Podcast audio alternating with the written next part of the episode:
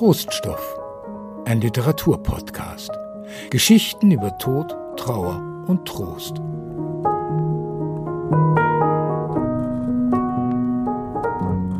Eine neue Episode von Troststoff. Herzlich willkommen und vor allem herzlich willkommen, liebe Britta Buchholz. Schön hier zu sein, vielen Dank. Britta, eins müssen wir vorweg schicken vor dieses Gespräch. Wir beide kennen uns, wir sind Arbeitskolleginnen, wir arbeiten jetzt irgendwie über zehn Jahre zusammen und wir haben irgendwann gemerkt, dass wir neben Themen wie Angela Merkel, Schwankungsreserve der Bundesbank und Hotspot-Maßnahmen ein Thema miteinander haben, über das wir gerne sprechen und über das wir uns gerne austauschen. Das ist das Thema Tod und das ist das Thema Trauer. Und du hast jetzt den Mut gehabt, aus diesem Thema und einer persönlichen Erfahrung sogar ein Buch zu machen, einen autobiografischen Roman. Mutterseelen allein heißt der. Und ich habe mich gefragt, du hast deinen Vater verloren, als du elf warst und deine Mutter, als du 31 Jahre alt warst. Warum hast du das Buch auf deine Mutter fokussiert und nicht auf beide Eltern? Ich glaube, weil der Verlust des zweiten Elternteils dann doch sehr viel intensiver war, weil natürlich die Verbindung zwischen Mutter und Tochter noch mal eine andere ist. Also das ist bei vielen, ja, also es ist auch wissenschaftlich nachgewiesen, dass Töchter und Mütter einfach gleich ticken, dass da ähnlich äh, Gehirnfunktionen sind und dass auch vieles, zum Beispiel Depressionen, Töchter kriegen sehr viel öfter Depressionen als Söhne. Das liegt einfach an ähnlichen Strukturen im Gehirn und ähm, Davon ab hat man aber generell als Tochter natürlich ein anderes Verhältnis zur Mutter. Und wenn der Vater verstorben ist, so wie es bei mir war, bringt das natürlich auch nochmal eine ganz andere Intensität mit sich. Und dadurch war dieser zweite Todesfall für mich ebenso schwierig und vielleicht sogar kann man sagen traumatisch. Ähm, das hatte wahrscheinlich sehr viel mit dem ersten Todesfall zu tun. Und dadurch, dass ich da auch Kind war und Kinder anders trauern, ähm, und als ich jetzt das Buch geschrieben habe, hatte ich aber so das Gefühl, ich möchte der Trauer um, der, um die Mutter einfach auch Raum geben, weil es dazu auch noch nicht viel Literatur gibt und weil ich das Gefühl hatte, da ist ein Feld, wo ich vielen Töchtern aus der Seele sprechen kann, hoffentlich.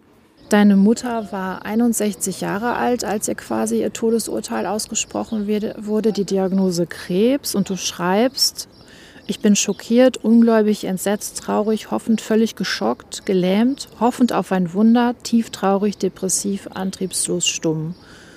Aber das Wunder passiert nicht. Deine Mutter stirbt acht Wochen später die erste Reaktion auf einen, auf einen Trauerfall oder auf so eine Diagnose ist ja der Schock. Und ich glaube, ich war immer noch im Schock. Also wir haben eigentlich von dem Moment an, wo die Diagnose aufkam, da war auch die am Anfang auch noch nicht klar, die ganze Zeit natürlich noch Hoffnung gehabt. Da war irgendwie so das Gefühl, ach, es wird schon ein Wunder passieren. Es irgendwie kann es doch nicht sein, dass man da jetzt nichts findet und nichts geht. Und ähm, als sie dann gestorben ist, war ich im Grunde immer noch im Schock. Und das dauerte auch ähm, ja sicher ein paar Wochen, bis ich das überhaupt realisiert habe, dass das wirklich passiert ist. Und dadurch, dass ich auch gar nicht zu Hause mehr wohnte, sondern an einem neuen Wohnort, ähm, bin ich manchmal nach Hause gefahren und habe gedacht, okay, dann fahre ich jetzt halt nach Hause.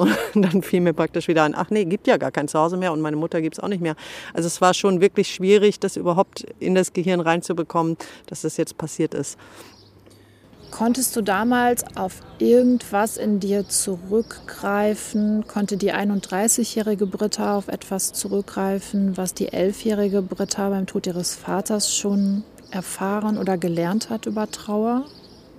Nee, das ist überhaupt nicht vergleichbar, weil, weil Kinder trauern ja eigentlich ganz anders als Erwachsene. Trauern, man sagt ja so, Kinder trauern so in Pfützen, die springen dann immer mal wieder rein und dann geht's weiter.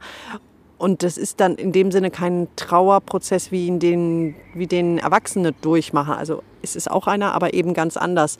Und die erwachsene Britta hat, glaube ich, von der Kind Britta, nee, da wüsste ich, das, ich würde sagen, erst die erwachsene Britta hat dann richtig getrauert, die Kind Britta wahrscheinlich nicht.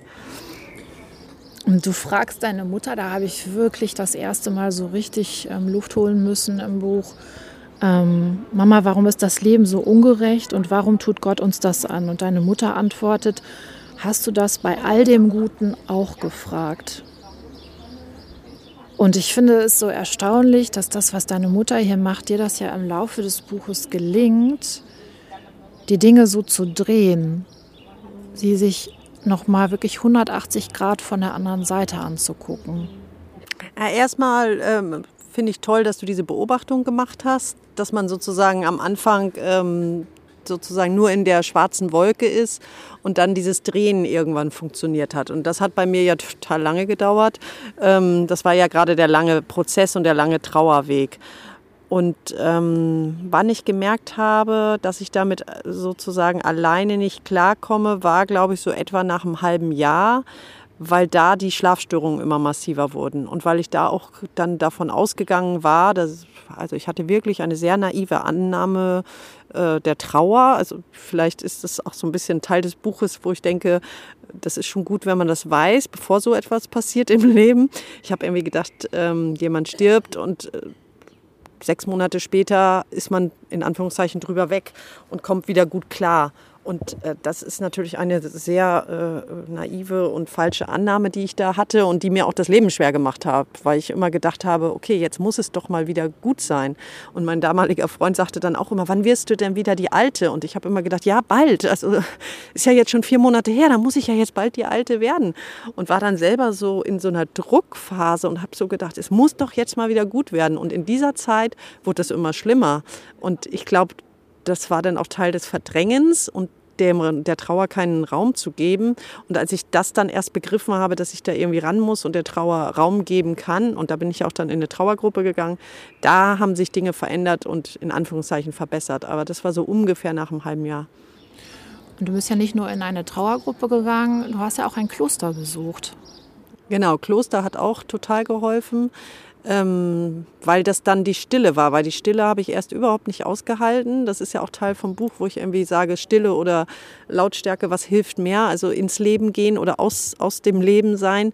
Und das ist irgendwie auch für Trauernde eine ganz schwierige Frage, weil in dem Moment, wo man versucht, ins Leben zu gehen, fühlt man sich ja oft nicht wohl. Alle um, um einen herum, so ist der Eindruck, geht's gut, sind irgendwie, genießen die Sonne, haben das Leben, machen sich darüber Gedanken, wohin sie in Urlaub fahren und man selber hat irgendwie so schwere Gefühle und kann irgendwie an diesem normalen Leben, in Anführungszeichen, gar nicht richtig teilnehmen. Und gleichzeitig, wenn man alleine ist, dann fällt man in ein Loch und muss sich da dann irgendwie wieder rausbuddeln. Und diese, diese Schwierigkeit mit Trauer und Lautstärke irgendwie klarzukommen, das war bei mir ganz massiv.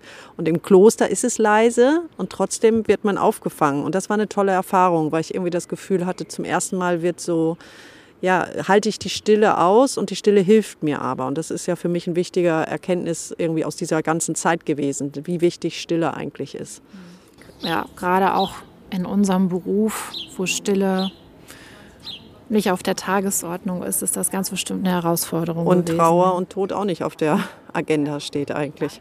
Ja, dabei passiert es so viel. Ja, das ist ja in dieser Gesellschaft. In Corona, ja. in, zu Kriegszeiten, es ist allgegenwärtig. Ja. ja. Aber wir thematisieren es nicht auf diese Art und Weise. Na, die Gesellschaft, ich würde so weit gehen, versucht das Thema Tod und Trauer totzuschweigen.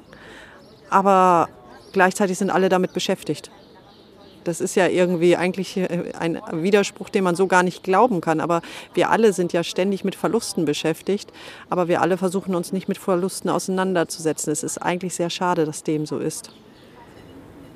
Für deinen Freund ist das auch ein bisschen so, also für deinen Freund im Roman Markus. Ähm, du ziehst bei ihm ein nach ungefähr einem Jahr nach dem Tod deiner Mutter und du schreibst, wir dachten beide, dann endet die Trauer, wie bescheuert so zu denken. Und ich habe mich gefragt, was ist denn daran bescheuert? Ist es nicht eigentlich normal, so zu denken?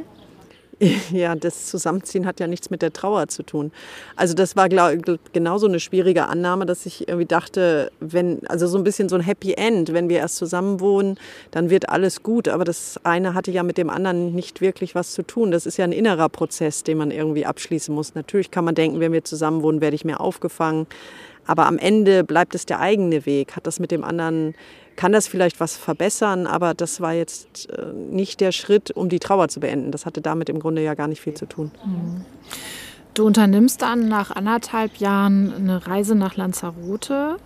So ist dein Buch auch strukturiert, dass du von diesen Wochen, die du dort verbringst, auch immer zurückspringst in ähm, bestimmte Phasen deiner Trauer, aber ich sag mal auch in Literatur, vor allen Dingen auch in Beispiele, die so für Resilienz stehen, wo man vielleicht was rausziehen kann, wie man Widerstandskraft entwickelt, einfach im Abgucken bei anderen Menschen.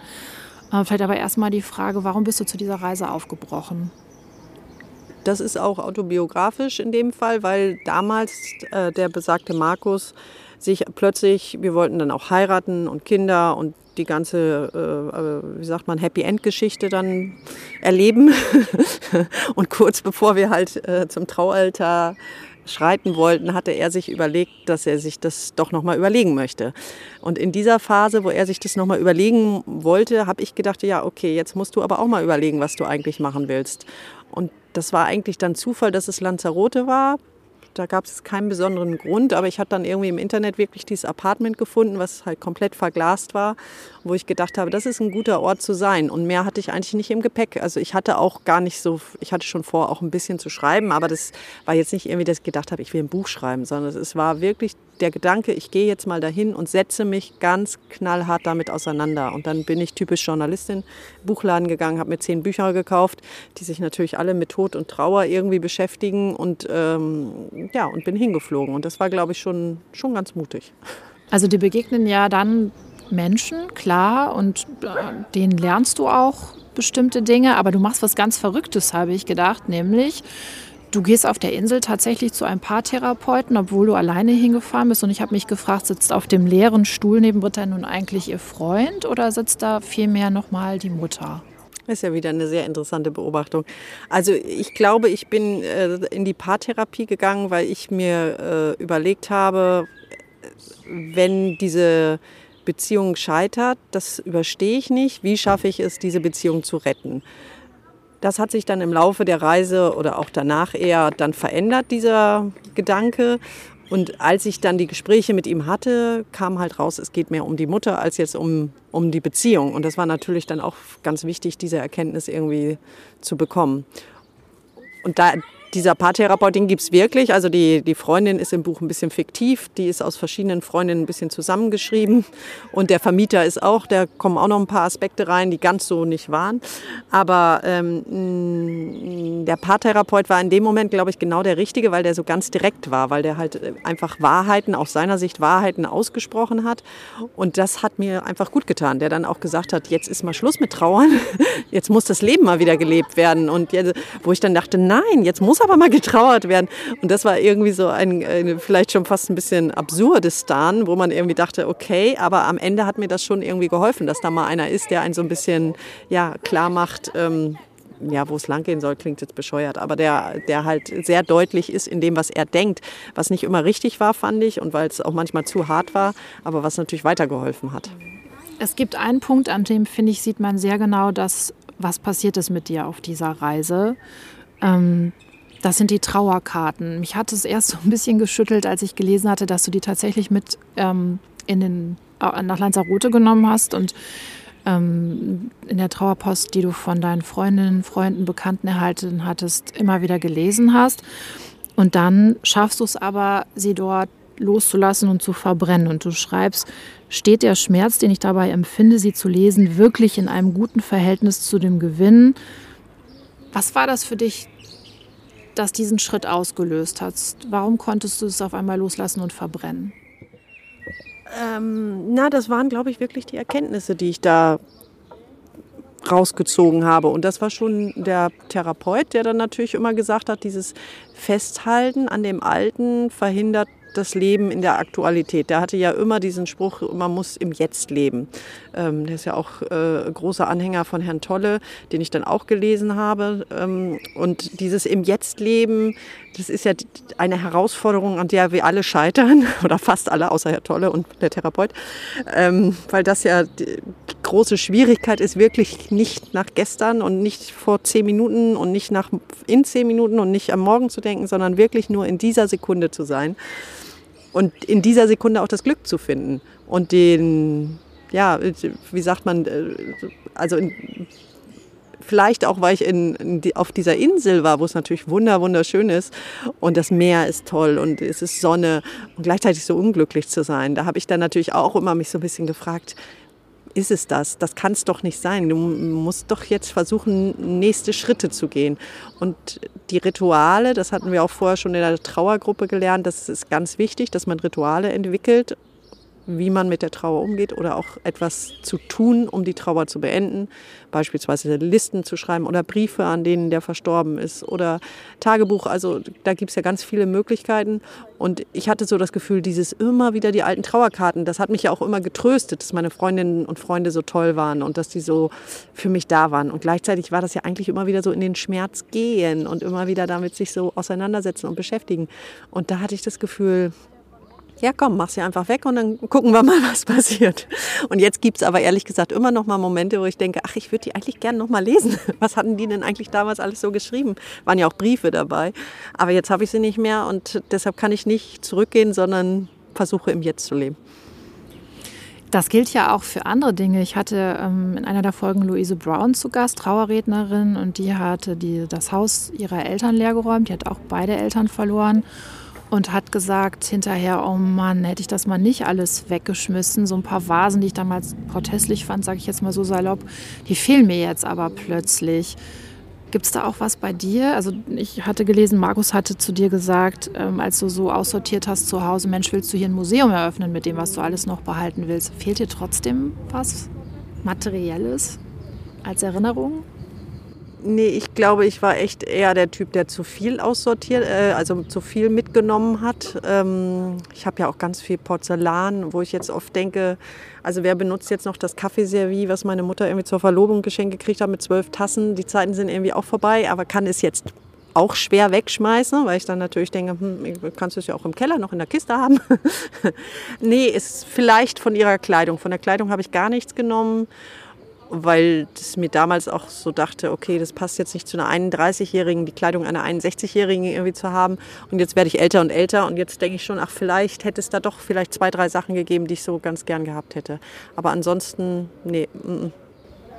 Ich finde, du hast ähm, in deinem Buch so unterschwellig, ohne jetzt die Leute darauf hinzuweisen, immer mit dem Zeigefinger irgendwie ganz viele ganz pragmatische Tipps, was man machen kann. Also und da geht es ja nicht alleine zu sagen, ich suche mir vielleicht eine Trauergruppe oder ich mache sogar eine Reise, sondern auch Dinge, ähm, wie zum Beispiel sich hinzusetzen und Bilanz zu ziehen, um jetzt sage ich gar nicht mal Plus und Minus bei der Mutter aufzuschreiben, aber um aus etwas rauszukommen, womit viele Menschen Schwierigkeiten haben, nämlich die Mutter durch die Trauer schon quasi ein bisschen zu vergöttern und die anderen Seiten nicht mehr zu, ähm, zu sehen. Magst du noch darüber erzählen? Na, die Trauerberaterin hat das immer gesagt. Die hat immer gesagt, man muss eine ehrliche Bilanz ziehen. Und das ging mir ja am Anfang so, dass ich mich gefragt habe, warum, um Gottes Willen, muss man eine ehrliche Bilanz ziehen? Also wenn man, wenn die Bilanz ist, dass man eine tolle Mutter-Tochter-Beziehung hatte und ich sehr traurig darüber bin, dass sie halt nicht mehr da ist, warum muss ich das jetzt irgendwie die negativen Seiten mir überlegen? Aber auf Lanzarote oder später habe ich dann schon so begriffen, dass man gerne, und das machen unheimlich viele, dass man den Trauernden auf so einen Sockel stellt. Das ist, glaube ich, auch sehr oft, wenn man eine Partnerin oder den Partner verliert, dass man dann das Gefühl hat, es wird nie wieder jemanden geben, wo das so gut ist und wo das so toll ist. Und in Wirklichkeit gab es natürlich auch mit jedem Menschen Dinge, die nicht gepasst haben. Und in Wirklichkeit hatte ich auch mit meiner Mutter den einen oder anderen Konflikt. Und ähm, den dann rauszuarbeiten, ich glaube, das hat geholfen und das war dann wichtig. Das ist einfach dieses nicht ein Denkmal bauen, sondern den anderen sehen, wie es ist und dadurch nimmt man vielleicht dieser übermäßigen Trauer dann so ein ganz kleines Stückchen von der Schwere. Das schaffst du ja auch. Du schreibst oder du endest im Buch mit deiner Rückkehr nach Berlin. Ähm, jetzt kenne ich dich und dein Leben ist weitergegangen. Du hast selber geheiratet, du hast eine Familie. Ähm, Du schreibst im Buch, wie wichtig für dich immer Weihnachten war. Jetzt steht Muttertag vor der Tür.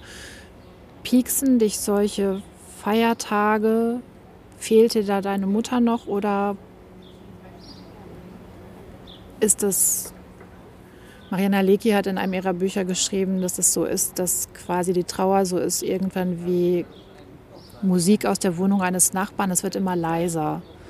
Das ist ein tolles Bild. Das hat mir auch immer gut gefallen. Das stimmt aber nicht für alle Menschen. Deshalb frage ich, gibt es für dich noch so Tage, an denen du so denkst, oh, da sehe ich die anderen mit ihren Eltern oder eben bei solchen Feierlichkeiten, fehlt dir da noch was? Ähm, ja, das würde ich auf alle Fälle, also definitiv, ähm, dass es solche Tage gibt oder so Triggermomente, wo man dann einfach, jetzt zum Beispiel gibt es im Kindergarten einen Großelterntag. Jetzt haben wir leider nicht mehr viel zur Auswahl und es passt dann auch zeitlich nicht, wo ich denke, das ist schon, das ist dann schon manchmal hart, weil man dann einfach so denkt, okay, ähm, da ist die, die Lücke, die da ist, die bleibt ein Leben lang und da muss man dann irgendwie mit umgehen. Und natürlich Muttertag ist aber für mich ein Tag, der früher wirklich die Hölle war, als so ein Jahr und zwei Jahre nachdem meine Mutter gestorben ist. Weil vorher, wenn man eine Mutter hat, dann, ja, dann bemerkt man das irgendwie gar nicht. Aber ich sehe, also sah nur noch überall die Werbung für Muttertag. Und das geht mir auch heute noch so, dass ich denke, das gibt's doch nicht. In jedem Schaufenster, jede dritte E-Mail, alles ist voller Muttertag. Das, dieses, dieser, dieser Tag wird total kommerziell aufgebauscht. Und dadurch wird man aber natürlich getriggert. Aber es ist nicht mehr so, deshalb gefällt mir das Bild mit der Musik, es ist nicht mehr so, dass ich in ein tiefes Loch falle und dann richtig traurig bin und da tagelang nicht rauskomme. Das, das gibt es eigentlich ich glaube, ich würde sagen, das gibt es gar nicht mehr. Aber es gibt Momente, die mich sentimental oder traurig machen und wo mir die Mutter immer noch sehr fehlt. Roland Barth, ein französischer Philosoph und Schriftsteller, hat ein Tagebuch der Trauer nach dem Tod seiner Mutter geschrieben und hat gesagt, von nun an und für immer bin ich meine eigene Mutter. Sehr schön. Finde ich auch schön. Du kennst immer die besten Zitate. Ja, ich glaube, das ist ganz wichtig, dass wenn man die Mutter verliert, dass man die Anteile, die die Mutter so für einen dargestellt hat, versucht sich selber zu geben. Also es fängt, glaube ich, bei banalen Dingen an, dass, ähm, dass ich mir mal ein schönes Essen koche oder dass ich in einer Form Fürsorge für mich habe, weil das gibt es jetzt nicht mehr. Das haben natürlich die meisten Töchter, die eine Mutter haben, dass man mal hinfahren kann und wird mal drei Tage versorgt in dem Sinne und auch dieses elterliche Interesse. Und da muss man sich schon überlegen, wie kann ich mir da selbst Mutter sein? Wie kann ich für mich selber Fürsorge treffen und diese Anteile, die mir fehlen, ersetzen? Das habe ich schon versucht, intensiv mir Gedanken darüber zu machen und habe das in Teilen, ich bin glaube ich nicht so richtig gut in der Kategorie, aber ich reflektiere es wenigstens und denke, okay, das musst du jetzt irgendwie stärken, diese mütterlichen Anteile, die fehlen. Ja, die fehlen. Ähm aber da muss ich jetzt wirklich was Lustiges einwerfen oder mir kommt das zumindest lustig vor. Ich habe wirklich schallend gelacht an einer Stelle. Wahrscheinlich war es gar nicht so gemeint, aber du schreibst irgendwann, hm, ich kann selbst den ADAC rufen. Und da habe ich gedacht, das ist so ein ganz patenter Rat, auf das Leben zu reagieren und zu sagen, was auch immer passiert, aber in so ein paar Situationen kann ich agieren. Ich muss nicht alles aus der Hand geben. Ich bin noch zu bestimmten Dingen äh, fähig, mir Hilfe zu holen. Wie kam es zu diesem Gedanken? Naja, das Buch ist ja nicht nur der, der autobiografische Roman, sondern ich habe ja versucht, so Ratgeberanteile im Grunde reinzuarbeiten.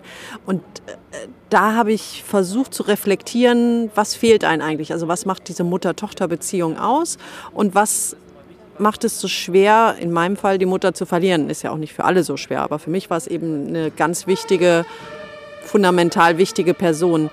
Und ähm, das hat dann ja auch ganz viel mit Abnabelungsprozessen zu tun. Und dieses auf eigenen Füßen stehen und auf Augenhöhe sein, das funktioniert ja ganz oft zwischen Mutter und Tochter oder auch zwischen Sohn und äh, Vater nicht. Und das ist im Grunde, wo ja alle hinkommen müssen. Also wo man sozusagen als Kind noch abhängig ist, dann in der Pubertät sich völlig loslöst und dann muss man irgendwie versuchen, auf eine Ebene zu kommen und äh, eine erwachsene Ebene. Und das schaffen ganz viele Kinder und Eltern nicht. Und da hier ist ordentlich was los. Und das ist, glaube ich, so deshalb so, so Rat, das Ratschläge wäre jetzt vielleicht zu viel, aber vielleicht so, so ein bisschen der Gedanke, wie schaffe ich es, nicht immer die, den Eltern so viel Raum zu geben, sondern mein eigenes Ding zu machen und mich unabhängig davon zu machen, was die Eltern denken.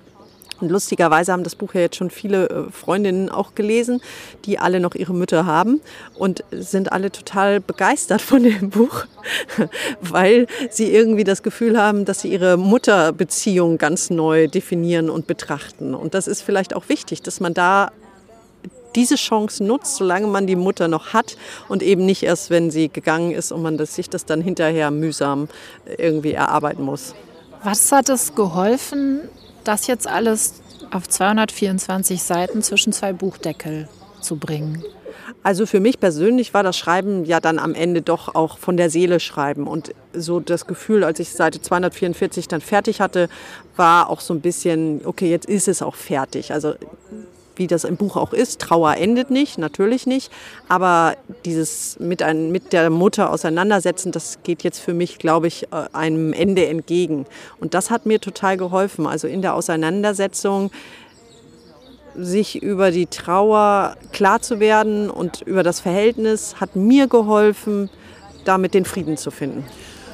Und um nochmal auf den Anfang zu kommen, weil wir hatten ja gesagt, das ist ein autobiografischer Roman, ist das auch, sage ich mal, ein kleiner Trick für andere, der eigenen Geschichte Herr zu werden ähm, oder Frau zu werden. Es gibt ja viele Menschen, die Tagebuch schreiben und die überlegen, hm, wären meine Erfahrungen jetzt was für die Welt, aber die natürlich auch Sorge haben, man ist ja meistens nicht alleine mit dieser Geschichte, sondern auch andere sind davon betroffen.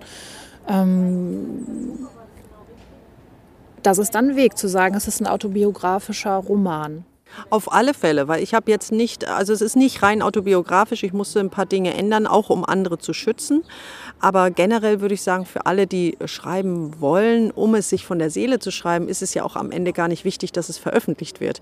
Dieser Prozess hat ja, ist ja völlig unabhängig davon, ob es am Ende jemand liest oder nicht. Also als ich jetzt auf Seite 244 war, war es mir eigentlich auch gar nicht mehr wichtig, dass es veröffentlicht wird, sondern ich hatte so das Gefühl, okay, jetzt habe ich es so für mich runtergeschrieben. Und ich glaube, wenn man das Verhältnis zur Mutter gut betrachten will, dann ist das Schreiben schon für ganz viele ein ganz, ganz guter Prozess, um so die verschiedenen ja, Anteile aus ihr und die verschiedenen Lebensphasen nochmal zu betrachten. Ich gebe ja auch Seminare für Töchter, ähm, die trauern und da mache ich auch immer Schreibübungen und dann muss man sozusagen in jeder, eine davon ist, in jeder Lebensphase sich nochmal genau überlegen, welche Rolle hat die Mutter gespielt und welche Rolle hatte ich in Bezug auf die Mutter. Und das löst ganz viel aus, weil man dann nochmal irgendwie reflektiert und begreift, welchen Einfluss die Mutter wann hat und hat mir das gut getan oder nicht. Und das ist, glaube ich, für so einen Abschiedsprozess sehr, sehr, sehr hilfreich.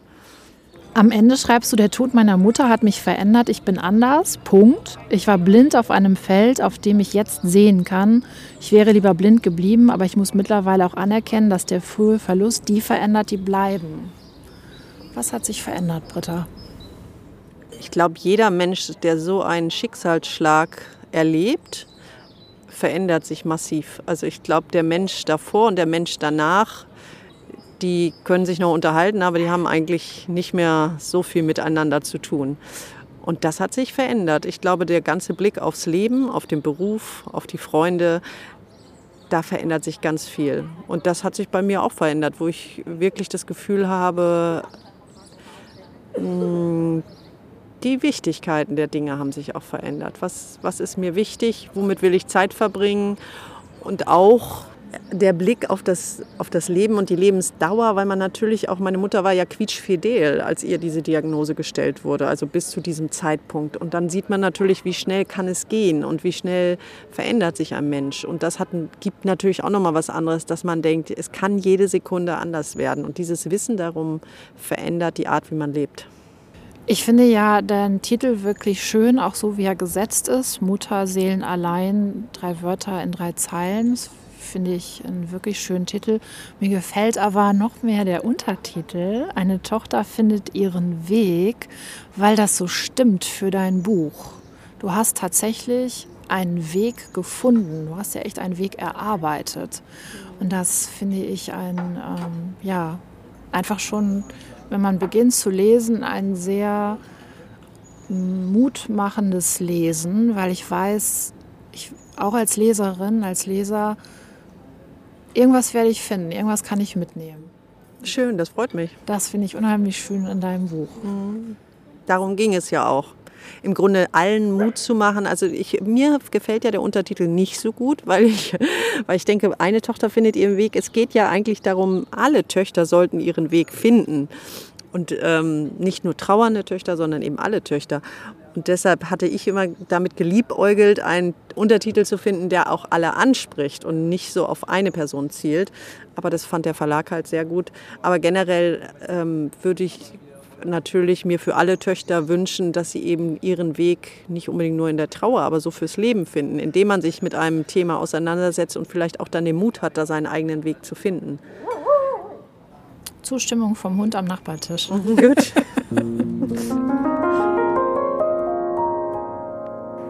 Es ist also überhaupt nicht selbstverständlich, dass Eltern mit uns alt werden. Und das Buch von Britta ist zwischen den Zeilen auch eine mahnende Erinnerung daran, ins Gespräch zu kommen mit Eltern, mit anderen in der Familie, mit Freundinnen, Freunden, solange Zeit dazu ist.